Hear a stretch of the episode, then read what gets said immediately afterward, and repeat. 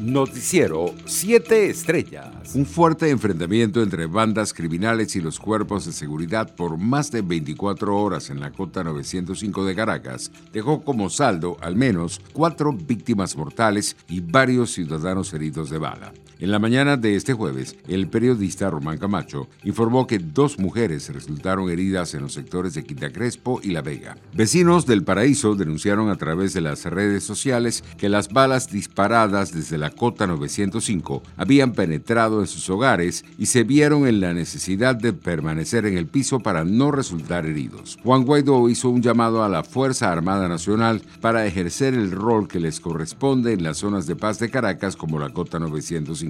En otras informaciones tenemos que el presidente de la Conferencia Episcopal Venezolana, Monseñor José Luis Azuaje, aseguró que los obispos se unen al clamor del pueblo al pedir la masificación de la vacunación contra el COVID-19 con vacunas reconocidas por las autoridades de la salud, la Organización Mundial de la Salud, la Organización Panamericana de la Salud y no cualquier experimento de vacuna en el marco de la instalación de la Asamblea Ordinaria Plenaria del Episcopado. Por su parte, la gobernadora del estado Táchira, Lady Gómez, afirmó este jueves que lleva tiempo solicitando que se hagan primarias en la entidad para definir candidaturas unitarias de cara a las elecciones pautadas para el 21 de noviembre, pero teme que las mismas no se cristalicen por los intereses particulares de algunos partidos. Yo he venido pidiendo primarias para garantizar la unidad y no entregar los espacios gubernamentales de lucha a los candidatos o representantes del gobierno por fracturas o divisiones, dijo la mandataria regional. Internacionales. El cuerpo del presidente de Haití,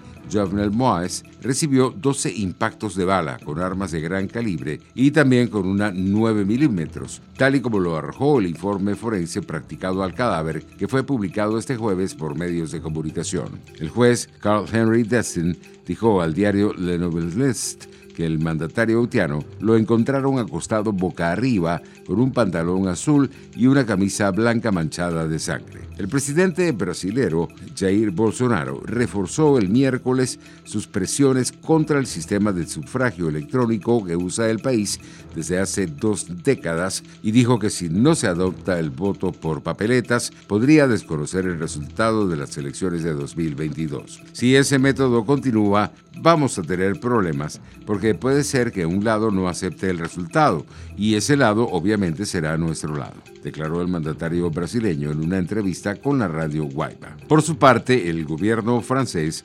desaconsejó a sus ciudadanos que reserven vacaciones en España o Portugal por la explosión de contagios en estos dos países que están entre sus principales destinos turísticos y estudia aplicar medidas de restricción a los viajes. Los que todavía no han reservado eviten Portugal y España en sus destinos, señaló este jueves en la televisión France 2 el secretario de Estado de Asuntos Europeos Clement Bon quien aseguró que es un consejo de prudencia, una recomendación en la que insistió, y añadió que es mejor quedarse en Francia que ir a otro país. En otras noticias, la Agencia Española de Cooperación Internacional para el Desarrollo, AECID, contribuirá a la integración de los migrantes y refugiados venezolanos llegados a la ciudad colombiana de Barranquilla mediante préstamos por valor de 50 millones de euros. Este fue el acuerdo alcanzado durante la reunión mantenida por el director de AECID con el embajador de Colombia en España,